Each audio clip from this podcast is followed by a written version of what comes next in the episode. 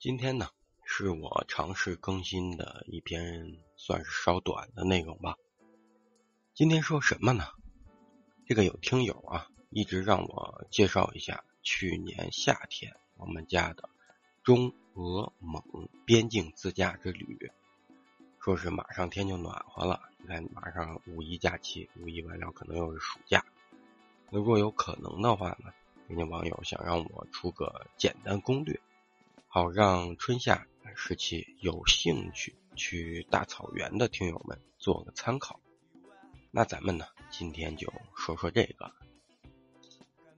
我一直对二山有向往，向往了得有七八年了吧。以前总是惦记着从我们这儿出发，一路开车过去，然后再一路开回来。其实去年夏天最早我也是这么计划的。因为带着娃，我不可能说从早上起床就一直开车开到夜里。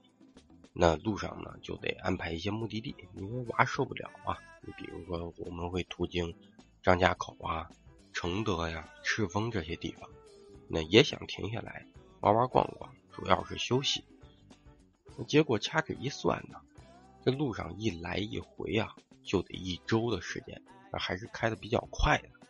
那再加上到达后的玩耍时间，这基本上要朝着将近二十天去了。时间呢，着实是有些太长了。于是无奈之下呢，我让我家猫同学关注了从我们这儿飞往海拉尔的往返机票。我不知道是不是会有听友糊涂啊？我们其实也是到去年买票之前，我才算搞清楚这个海拉尔。就是呼伦贝尔，它是呼伦贝尔市的一个区，因为机场呢坐落在这个海拉尔区，所以叫做海拉尔机场。那买了票后呢，我们就开始制定计划。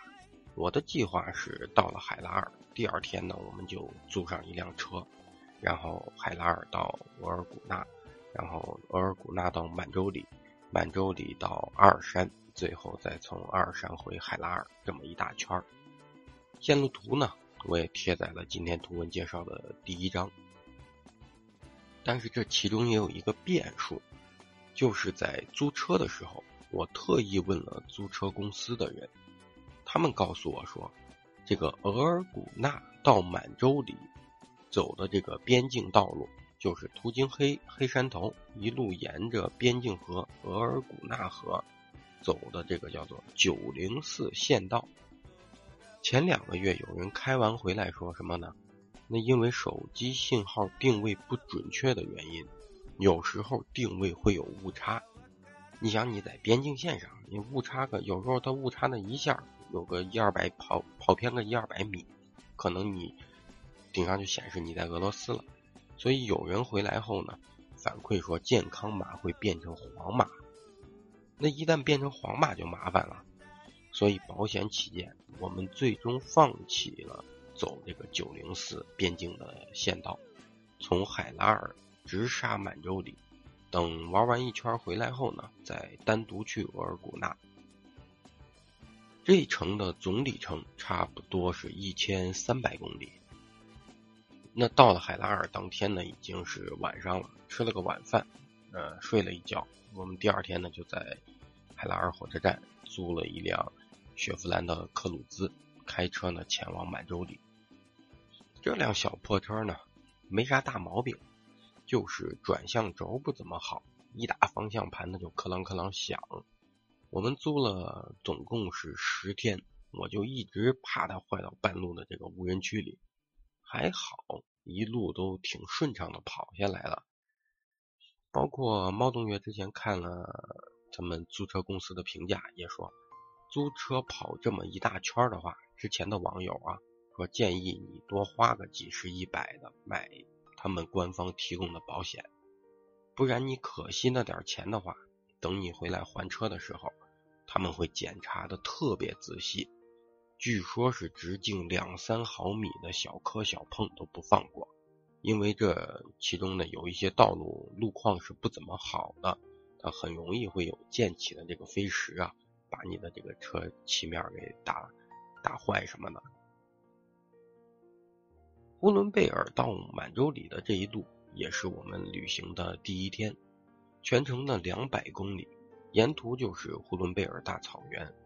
那开车在草原当中，的确心旷神怡。当时毕竟第一天嘛，一路开一路看，再拍拍照啊，录录像，这三个小时的行程很快就过去了，你就觉得没多大一会儿，你就开进了满洲里的城区。满洲里呢，我们是计划住两天两夜。满洲里市区并不大，它是一个细长条。酒店呢，我们选择了位于步行街上最具历史的这个满洲里饭店。到了当天呢，就是吃吃逛逛。说实话，别看满洲里城市不大，人也不多，停车还真不好停。也不知道是人家当地人车多。还是停车位规划的少。我们当时呢还没有订这个酒店，想去步行街上逛逛，愣是围着开了两圈啊，没找到停车位。然后在满洲里的这天下午呢，逛完步行街，我们就去了那个网红景点，叫做什么满洲里婚礼宫，也叫做英山大教堂。偌大的一座建在这个山顶的这个教堂式建筑啊。站在这里，你能鸟看到满洲里全城，盖的是非常漂亮，但是居然是荒废掉了，就是没有在使用，也没怎么有人管理，只有大门呢挡着，他不让车开进去，人呢还是能随便走上去的，也真不知道当时，哎呀建的时候是怎么想的，真的占地也挺大，盖的那么高那么宏伟，就最后就扔在那儿。满洲里的第二天呢，我们上午去了这个国门景区。国门对面呢，就是俄罗斯的后贝加尔斯克市。回忆起来也是好笑。走之前呢，我还带上了我们一家三口的护照。我心想，搞不好边境这边是不是管的不怎么严呀？说不定还能有诸如这个满洲里，不是之前我也看过，满洲里有这种前往。俄罗斯后贝加尔斯克市以及红石市的这种一日游，有可能的话，我们报个团，是不是出去玩玩？其实想都不用想，毫无意外的，边境口岸完全关闭，除了中欧货运班列还开着，别的基本上都暂停了。那这一天中午饭后呢，我们就去了满洲里的地标这个套娃乐园。这个主题公园啊，要我个人来说，票价卖的是一百元，我觉得也就值个五十块钱左右吧。实际上，它这个真的是一百定的是有点高了，因为游人也少，里面连个卖吃的、卖水的这个商店呢、饭店都不开门。当时呢，是我带着瓜总，我们两个人进去的，很多游乐项目呢。它不是十四、十二岁以下的孩子禁止，就是一米四以下的孩子禁止。所以呢，娃在里面也不是玩的那么尽兴。满洲里住了两天以后呢，第四天我们退了房，就启程前往这个阿尔山。我选的道路呢，是从满洲里一路南下，沿呼伦湖的西岸，一直走到中国和外蒙的边境上。然后呢，沿着边境公路三三零国道一路杀向阿尔山。这一程也是我们整个这个行程里面，就是需要你开车跑的最长的一段，将近四百五十公里。那开车呢要开七个小时左右，途经呢多个无人区和自然保护区，一路呢基本上全部都是区间限速，全程区间限速。不得超过七十公里每小时。这一路的风景也的确是没得说，路呢也修的不错，虽然只有勉勉强强两车道，但是并不难开。途中差不多每隔大约就是大几十公里，会有一个服务区，他们叫做草原旅游驿站，可以休息啊，也有小卖部什么的，但是。我没仔细看，好像加油站有加油站的地方还真不多。我们是差不多要开到快到阿尔山的时候，呃，出满洲里之前加满了一箱油，开到快到阿尔山的时候才看见加油站又补的油。因为今天是个小内容，我就不具体形容这一路的风景如何了。嗯，我的习惯呢是在音频里边加照片，各位看这个照片即可。到达阿尔山的时候，已经是当天的下午四点多了。阿尔山这座城市啊，不得不说，的确是我的菜。城小、安静、人少，建的还漂亮。远处的山坡上呢，都是那种成片的松林和绿草地，很有这种欧洲风光的感觉。我一直都说，阿尔山这座城市是游离于整体中国整体的城市感觉之外，就是你来这里，你感觉它就不像个中国城市。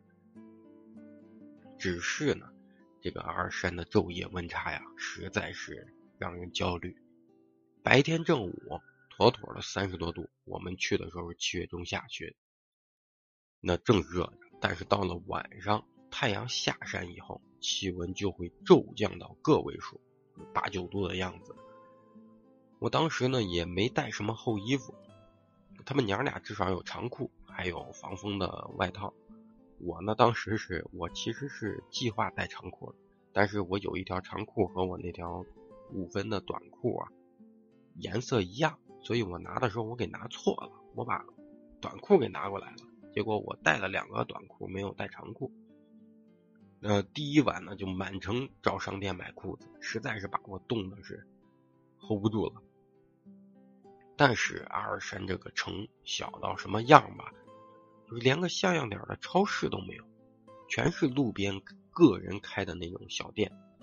一般在超市里卖的那种七八十、八九十的裤子，是超市里卖啊，不是这种服装专卖店。我平时估计看都不会看上一眼。那这里呢，张嘴就是一百五，还谢绝还价。但是你不买不行啊，冷啊。在阿尔山玩了三天，阿尔山除了市区呢，下面的路说实话都不怎么好。前往这个国家森林公园的路呢，一直在修路。那前往白狼镇的路更是要命，基本上沿路全部都是拳头这么大小的碎石。那走到一半呢，路还断了，不能走。想去呢，你得绕路。总之呢，在阿尔山阿尔山三天呢，呃，真的是，如果说车况不是太好的话，一定要提前问清楚。当然，可能从去年修到现在，路应该也修好了。到了第七天呢，我们又从阿尔山杀回了海拉尔。阿尔山到海拉尔这一程是要穿越这个外兴安岭的三百公里，一路要开四五个小时，等于整个这一片区域，我们跑的这一圈全部都是全程限速七十公里的这个公路。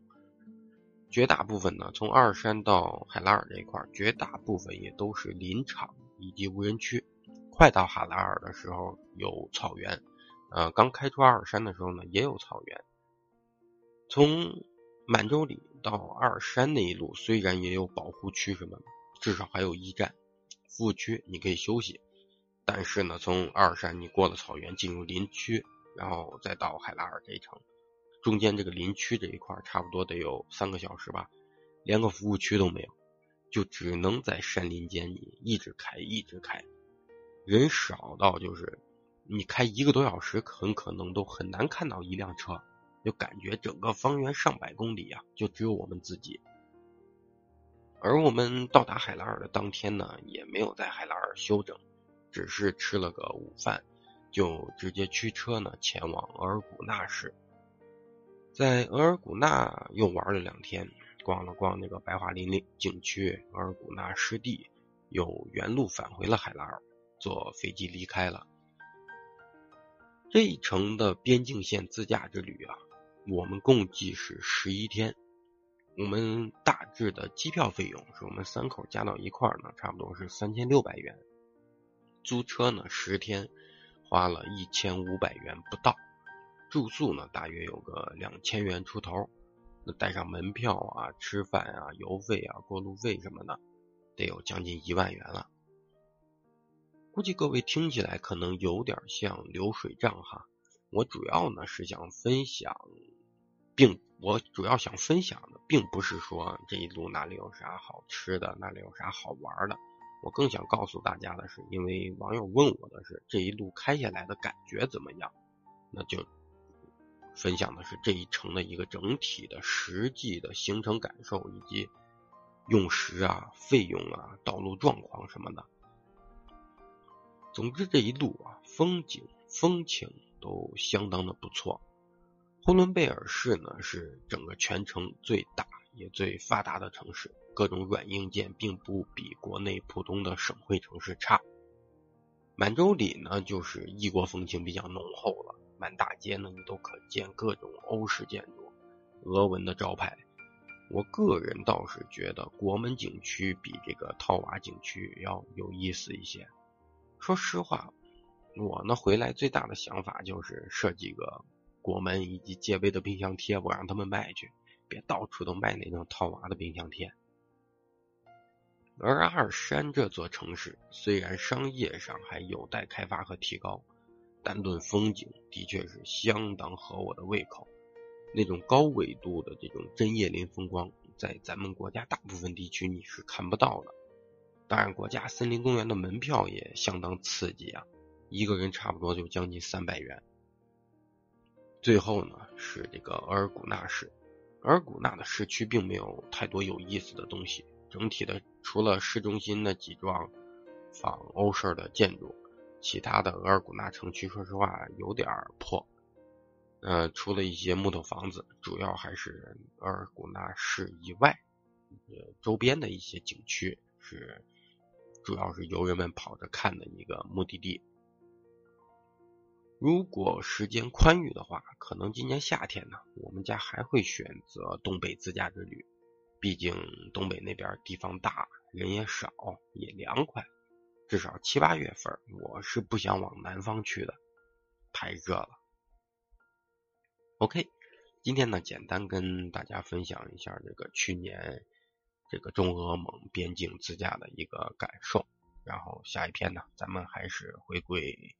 日本的这个都道府县的小众旅游目的地的一个介绍，今天呢就到这里，再见。